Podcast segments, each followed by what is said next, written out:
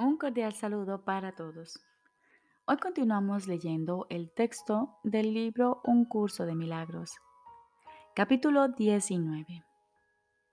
La consecución de la paz.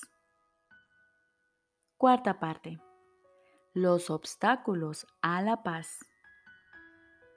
Jesús nos dice, a medida que la paz comience a extenderse desde lo más profundo de tu ser para abarcar a toda la afiliación y ofrecerle descanso, se topará con muchos obstáculos. Algunos de ellos los tratarás de imponer tú. Otros parecerán provenir de otras partes, de tus hermanos o de diversos aspectos del mundo externo. La paz, no obstante, los envolverá dulcemente a todos, extendiéndose más allá de ellos sin obstrucción alguna. La extensión del propósito del Espíritu Santo desde tu relación a otras personas para incluirlas amorosamente dentro de ella es la manera en que Él armonizará medios y fin. La paz que Él ha depositado muy hondo dentro de ti y tu hermano, se extenderá quedamente a cada aspecto de vuestras vidas, rodeándoos a ambos radiante felicidad y con la sosegada certeza de que gozáis de absoluta protección. Y vosotros llevaréis su mensaje de amor, seguridad y libertad a todo aquel que se acerque a vuestro templo donde la curación le espera. No tendréis que esperar para darle esto, pues le llamaréis y él os responderá, reconociendo en vuestra llamada la llamada a Dios. Y vosotros lo albergaréis y le daréis descanso tal como se os dio a vosotros. Todo esto es lo que harás. Para ello, no obstante, la paz que ya mora en lo más profundo de tu ser debe primero expandirse y transponer los obstáculos que situaste ante ella. Esto es lo que harás, pues nada que se emprenda con el Espíritu Santo queda inconcluso. No puedes estar seguro de nada de lo que ves fuera de ti, pero de esto sí puedes estar seguro. El Espíritu Santo te pide que le ofrezcas un lugar de reposo donde tú puedas descansar en él. Él te contestó y entró a formar parte de vuestra relación. ¿No quieres corresponder a su gracia y entablar una relación con Él? Pues fue Él quien le confirió a tu relación el regalo de la santidad, sin la cual te habría resultado eternamente imposible apreciar a tu hermano. Él solo te pide que aceptes por Él la gratitud que le debes y cuando contemplas a tu hermano con infinita benevolencia, lo estás contemplando a Él, pues estás mirando allí donde Él está y no donde no está. No puedes ver al Espíritu Santo, pero puedes ver a tus hermanos correctamente. Y la luz en ellos te mostrará todo lo que necesites ver. Cuando la paz que mora en ti se haya extendido hasta abarcar a todo el mundo. La función del Espíritu Santo aquí se habrá consumado. ¿Qué necesidad habrá de ver entonces? Cuando Dios mismo haya dado el paso final, el Espíritu Santo reunirá todas las gracias que le hayas dado y, la, y toda la gratitud que le hayas ofrecido y las depositará dulcemente ante su Creador en el nombre de su Santísimo Hijo. Y el Padre las aceptará en su nombre. ¿Qué necesidad hay de ver en presencia de su gratitud?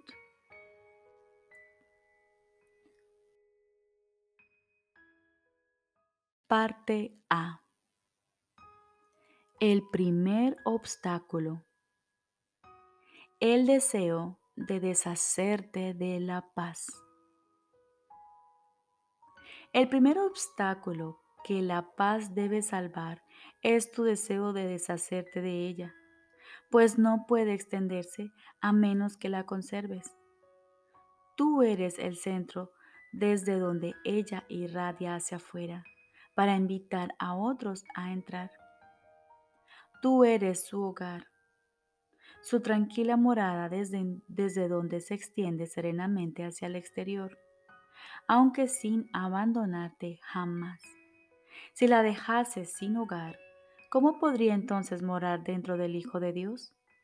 Si la paz se ha de diseminar por toda la creación, tiene que empezar contigo y desde ti extenderse a cada hermano que llame y llevarle descanso por haberse unido a ti. ¿Por qué querrías dejar a la paz sin hogar? ¿Qué es lo que crees que tendría que desalojar para poder morar contigo? ¿Cuál parece ser el costo que tanto te resistes a pagar? La pequeña barrera de arena todavía se interpone entre tu hermano y tú. ¿La reforzarías ahora?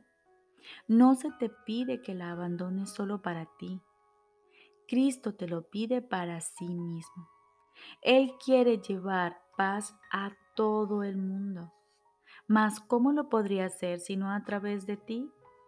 ¿Dejarías que un pequeño banco de arena, un muro de polvo, una aparente y diminuta barrera se interpusiese entre tus hermanos y la salvación? Sin embargo, este diminuto residuo de ataque que todavía tienes en tanta estima para poder usarlo contra tu hermano es el primer obstáculo con el que la paz que mora en ti se topa en su expansión. Este pequeño muro de odio todavía quiere oponerse a la voluntad de Dios y mantenerla limitada. El propósito del Espíritu Santo se encuentra en paz dentro de ti mas aún no estás dispuesto a dejar que se una a ti completamente. Todavía te opones un poco a la voluntad de Dios. Y esa pequeña oposición es un límite que quieres imponerle a toda ella. La voluntad de Dios es una sola, no muchas. No tiene opuestos, pues aparte de ella no hay ninguna otra. Lo que todavía quieres conservar detrás de tu pequeña barrera y mantener separado de tu hermano parece ser más poderoso que el universo, pues da la impresión de restringir a éste y a su creador. Y lo que este pequeño muro pretende es nublar el propósito del cielo y mantenerlo oculto de él. ¿Rechazarías la salvación que te ofrece el dador de la salvación? Pues en eso es en lo que te has convertido de la misma manera en que la paz no podría alejarse de Dios, tampoco podría alejarse de ti. No tengas miedo de este pequeño obstáculo, pues no puede frenar la voluntad de Dios. La paz fluirá a través de Él y se unirá a ti sin impedimentos. No se te puede negar la salvación, es tu meta. Aparte de eso, no hay nada más que elegir. No tienes ninguna meta aparte de la que unirte a tu hermano, ni ninguna aparte de aquella que le pediste al Espíritu Santo que compartiese contigo. El pequeño muro se derrumbará silenciosamente bajo las alas de la paz, pues la paz enviará a sus mensajeros desde ti a todo el mundo y las barreras se derrumbarán ante su llegada con la misma facilidad con la que superará aquellas que tú interpongas. Vencer al mundo no es más difícil que superar tu pequeño muro, pues en el milagro de tu relación santa, una vez libre de esa barrera, se encuentran todos los milagros. No hay grados de dificultad en los milagros, pues todos ellos son lo mismo. Cada uno supone una dulce victoria de la atracción del amor sobre la atracción de la culpabilidad. ¿Cómo no iba a poder lograrse esto donde quiera que se emprendiese? La culpabilidad no puede levantar barreras reales contra ello. Y todo lo que parece interponerse entre tu hermano y tú tiene que desaparecer por razón de la llamada que contestaste. Desde ti que respondiste, aquel que te contestó quisiera llamar a otros. Su hogar reside en tu relación santa. No trates de interponerte entre él y su santo propósito, pues es también el tuyo. Permítele, en cambio, que extienda dulcemente el milagro de vuestra relación a todos los que están incluidos en dicho milagro como fue concebido. Reina un silencio en el cielo, una feliz expectativa, un pequeño respiro lleno de júbilo en reconocimiento del final de la jornada. Pues el cielo te conoce bien, tal como tú lo conoces a él. Ninguna ilusión se interpone entre tu hermano y tú ahora. No pongas tu atención en el pequeño muro de sombras. El sol se ha elevado por encima de él. ¿Cómo iba a poder una sombra impedir que vieses el sol? De igual modo, las sombras tampoco pueden ocultar de ti la luz en la que a las ilusiones les llega su fin. Todo milagro no es más que el final de una ilusión. Tal fue la jornada, tal su final. Y en la meta de verdad que aceptaste a todas las ilusiones, les llegará su fin. El insignificante demente deseo de deshacerte de aquel que invitaste y expulsarlo, no puede sino generar conflicto a medida que contemplas el mundo, ese insignificante deseo, desarraigado y flotando a la deriva, puede posarse brevemente sobre cualquier cosa, pues ahora no tiene ningún propósito. Antes de que el Espíritu Santo entrase a morar contigo, parecía tener un magno propósito. La dedicación fija e inalterable al pecado y a sus resultados.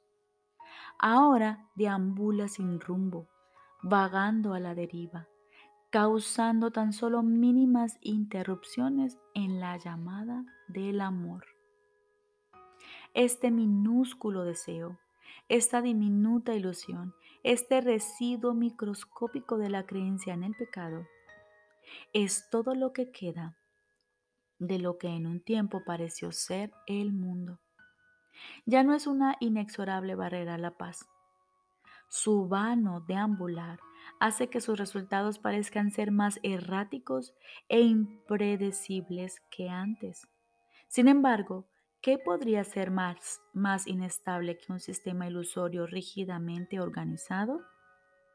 Su aparente estabilidad no es otra cosa que la debilidad que lo envuelve la cual lo abarca todo.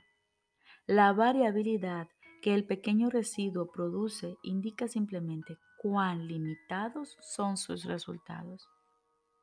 Cuán poderosa puede ser una diminuta pluma ante las inmensas alas de la verdad. ¿Podría acaso oponerse al vuelo de un águila o impedir el avance del verano? Podría interferir en los efectos que el sol veraniego produciría sobre un jardín cubierto de nieve? Ve con cuánta facilidad se puede levantar y transportar este pequeño vestigio para no volver jamás. Despídete de él con alegría, no con pesar, pues de por sí no es nada ni significaba nada cuando la fe que tenías en su protección era mayor. ¿No preferirías darle la bienvenida al cálido sol veraniego en lugar de poner tu atención en un copo de nieve que está derritiéndose y tiritar pensando en el frío invernal?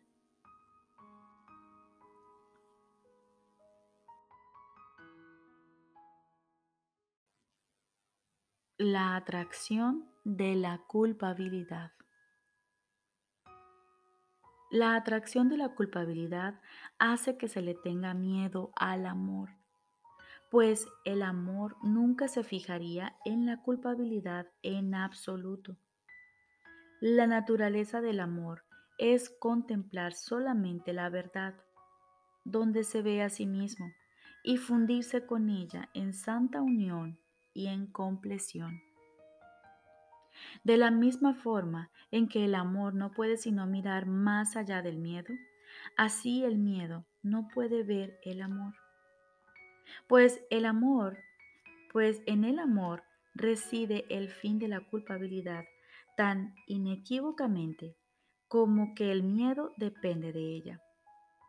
El amor solo se siente atraído por el amor. Al pasar por alto completamente la culpabilidad, el amor no ve el miedo. Al estar totalmente desprovisto de ataque, es imposible que pueda temer. El miedo se siente atraído por lo que el amor no ve y ambos creen que lo que el otro ve no existe. El miedo contempla la culpabilidad con la misma devoción con la que el amor se contempla a sí mismo. Y cada uno de ellos envía sus mensajeros, que retornan con mensajes escritos en el mismo lenguaje que se utilizó al enviarlos. El amor envía sus mensajeros tiernamente y estos retornan con mensajes de amor y de ternura. A los mensajeros del miedo se les ordena con aspereza que vayan en busca de culpabilidad, que hagan acopio de cualquier retazo de maldad y de pecado que puedan encontrar sin que se les escape ninguna sopena de muerte, y que los depositen ante su Señor y amo respetuosamente. La percepción no puede obedecer a dos amos, que piden distintos mensajes en lenguajes diferentes. El amor pasa por alto aquello en lo que el miedo se cebaría. Lo que el miedo exige, el amor ni siquiera lo puede ver. La intensa atracción de la culpabilidad siente por el miedo está completamente ausente de la tierna percepción del amor. Repito, la intensa atracción que la culpabilidad siente por el miedo está completamente ausente de la tierna percepción del amor. Lo que el amor contempla no significa nada para el miedo y es completamente invisible. Las relaciones que se entablan en este mundo son el resultado de cómo se ve el mundo y esto depende de la emoción a la que se pidió que enviara sus mensajeros para que lo complacen, lo contemplasen y regresasen trayendo noticias de lo que vieron. A los mensajeros del miedo se les adiestra mediante el terror y tiemblan cuando su amo los llama para que les sirvan, pues el miedo no tiene compasión ni siquiera con sus amigos. Sus mensajeros saquean culpablemente todo cuanto pueden en su desesperada búsqueda de culpabilidad, pues su amo los deja hambrientos y a la intemperie, instigando en ellos la, la crueldad y permitiéndoles que se sacien únicamente de lo que le llevan. Ni el más leve atisbo de culpabilidad se escapa de sus ojos hambrientos y en su despiadada búsqueda de pecados se abalanzan sobre cualquier cosa viviente que vean y dando chillidos se la llevan a su amo para que él la devore. No envíes al mundo esos crueles mensajeros para que lo devoren y se ceben en la realidad, pues te atraerán, pues te traerán noticia de carne, pellejo y huesos. Se les ha enseñado a buscar lo corruptible y a retornar con los buches repletos de cosas podridas y descompuestas. Para ellos tales cosas son bellas, ya que parecen mitigar las crueles punzadas del hambre pues el dolor del miedo los pone frenéticos y para evitar el castigo de aquel que los envía, le ofrecen lo que tienen en gran estima. El Espíritu Santo te ha dado los mensajeros del amor para que los envíes en lugar de aquellos que adiestraste mediante el terror. Están tan ansiosos de devolverte lo que tienen en gran estima como los otros. Si los envías, solo verán lo bello y lo puro, lo tierno y lo bondadoso. Tendrán el mismo cuidado de que no se les escape ningún acto de caridad, ninguna ínfima expresión de perdón, ni ningún hálito de amor y retornarán con todas las cosas bellas que encuentren para compartirlas amorosamente contigo.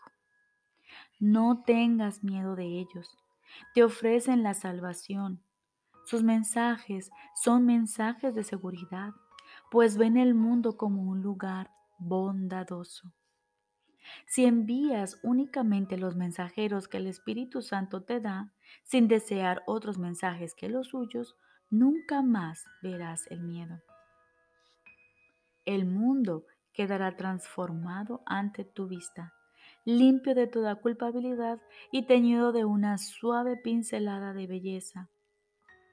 No hay miedo en el mundo que tú mismo no hayas sembrado en él, ni ninguno que puedas seguir viendo después de pedirles a los mensajeros del amor que lo desvanezcan. El Espíritu Santo te ha dado sus mensajeros para que se los envíes a tu hermano y para que retornen a ti con lo que el amor ve. Se te han dado para reemplazar a los hambrientos perros del miedo que enviabas en su lugar y marchaban adelante para dar a conocer que el fin del miedo ha llegado. El amor también quiere desplegar ante ti un festín sobre una mesa cubierta con un mantel inmaculado en un plácido jardín donde solo se oye un cántico angelical y un suave y feliz murmullo.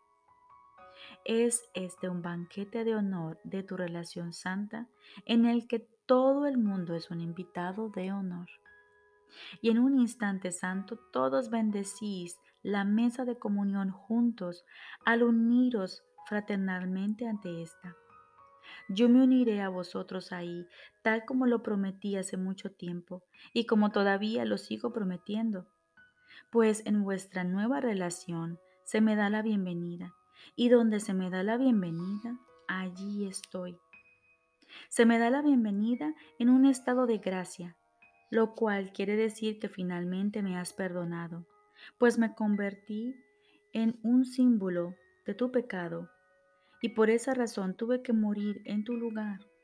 Para el ego, el pecado significa muerte, y así la expiación se alcanza mediante el asesinato. Se considera que la salvación es un medio a través del cual el Hijo de Dios fue asesinado en tu lugar. Mas, ¿iba acaso a ofrecerte a ti, a quien quiero, mi cuerpo, sabiendo lo insignificante que es? O por el contrario, te enseñaría que los cuerpos no nos pueden separar. Mi cuerpo no fue más valioso que el tuyo, ni fue tampoco un mejor instrumento para comunicar lo que es la salvación, si bien no su fuente. Nadie puede morir por otro, y la muerte no expía los pecados, pero puedes vivir para mostrar que la muerte no es real. El cuerpo ciertamente parecerá ser el símbolo del pecado mientras creas que puede proporcionarte lo que deseas.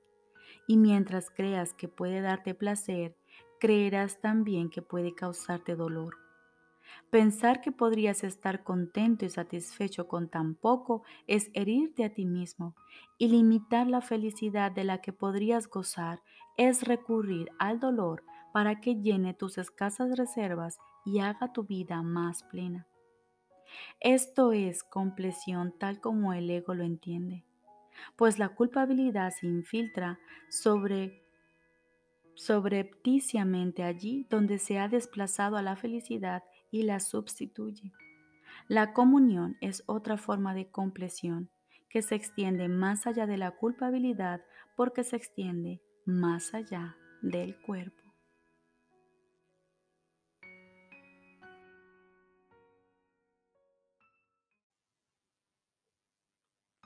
Ahora continuamos con el libro de ejercicios. Lección número 155. Me haré a un lado y dejaré que Él me muestre el camino. Hay una manera de vivir el mundo que no es del mundo, aunque parezca serlo. No cambias de apariencia, aunque sí sonríes mucho más a menudo. Tu frente se mantiene serena, tus ojos están tranquilos. Y aquellos que caminan por el mundo con la misma actitud que tú, reconocen en ti a alguien semejante a ellos. No obstante, los que aún no han percibido el camino también te reconocerán y creerán que eres como ellos, tal como una vez lo fuiste. El mundo es una ilusión. Aquellos que eligen venir a Él andan buscando un lugar donde poder ser ilusiones y así escapar de su propia realidad. Mas cuando se dan cuenta de que su realidad se encuentra incluso aquí, entonces se hacen a un lado y dejan que ésta les muestre el camino. ¿Qué otra alternativa tienen realmente? Dejar que las ilusiones vayan delante de la verdad es una locura. Mas dejar que las ilusiones se rezaguen detrás de la verdad y que ésta se alce como lo que es, es simplemente muestra de cordura. Esta es la sencilla lección que hoy llevaremos a cabo. La demente ilusión permanecerá de manifiesto por un tiempo para ser completada por aquellos que eligieron venir y que aún no ha experimentado el regocijo de descubrir que se equivocaron al decidir.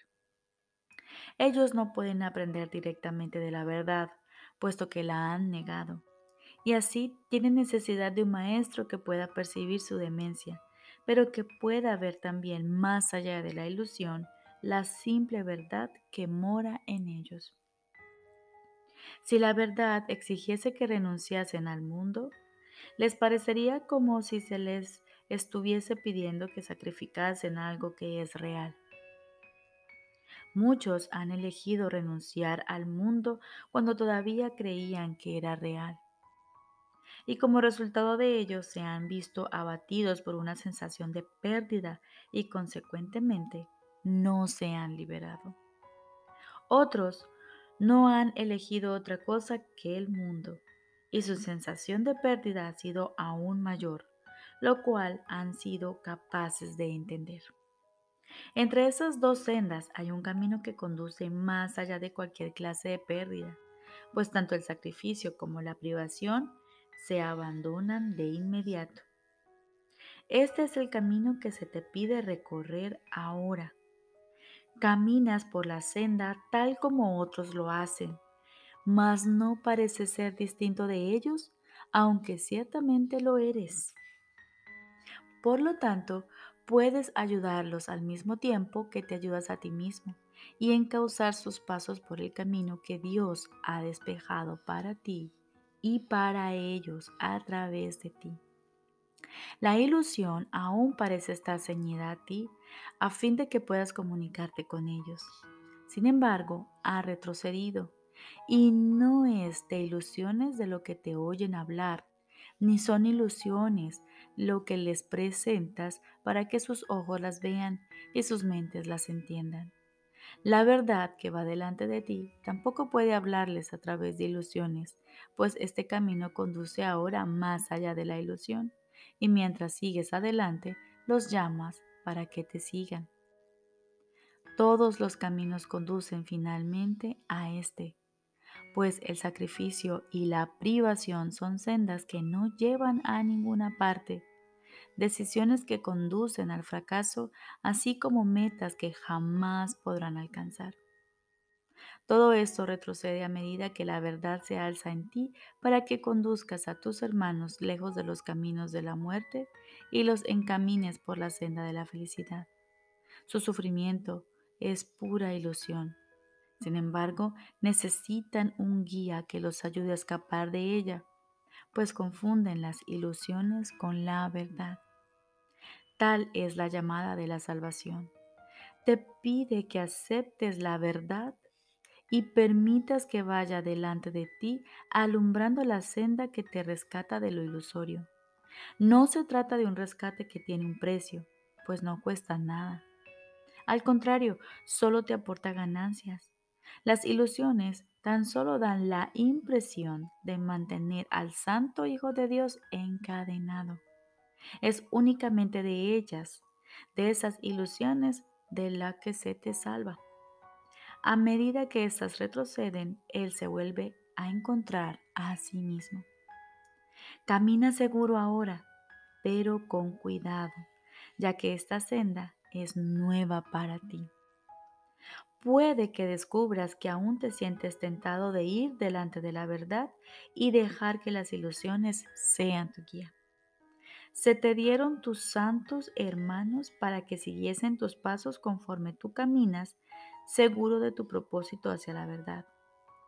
Esta va adelante de ti ahora, para que ellos puedan ver algo con lo que poder identificarse, algo que entiendan que les señale el camino.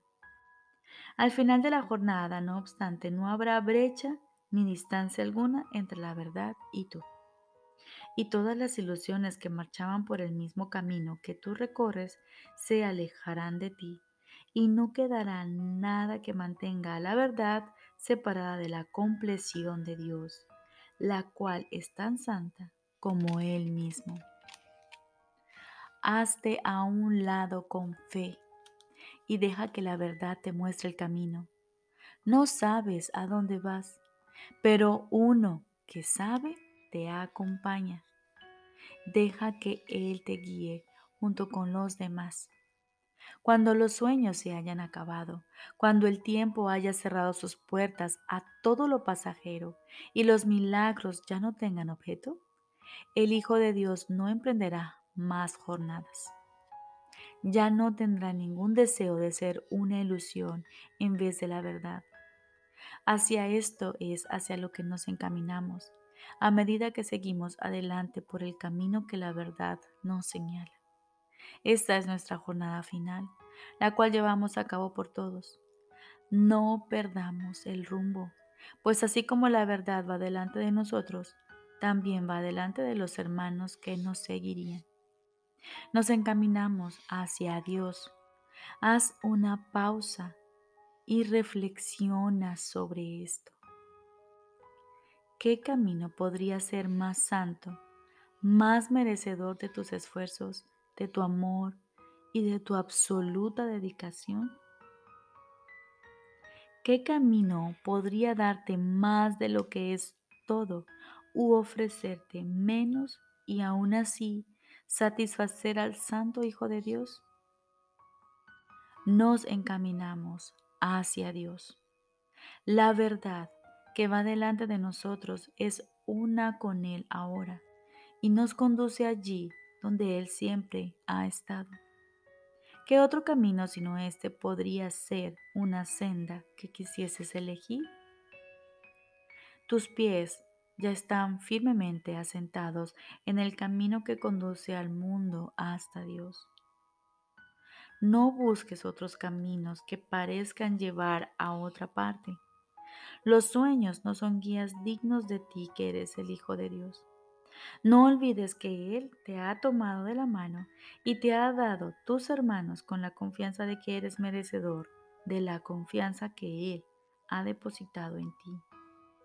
Él no puede ser engañado. Su confianza ha hecho que tu trayectoria sea indudable y tu meta segura. No les fallarás a tus hermanos ni a tu ser. Y ahora solo te pide que pienses en Él por un rato cada día, para que pueda dialogar contigo y hablarte de su amor, recordándote cuán grande es su confianza, cuán infinito su amor.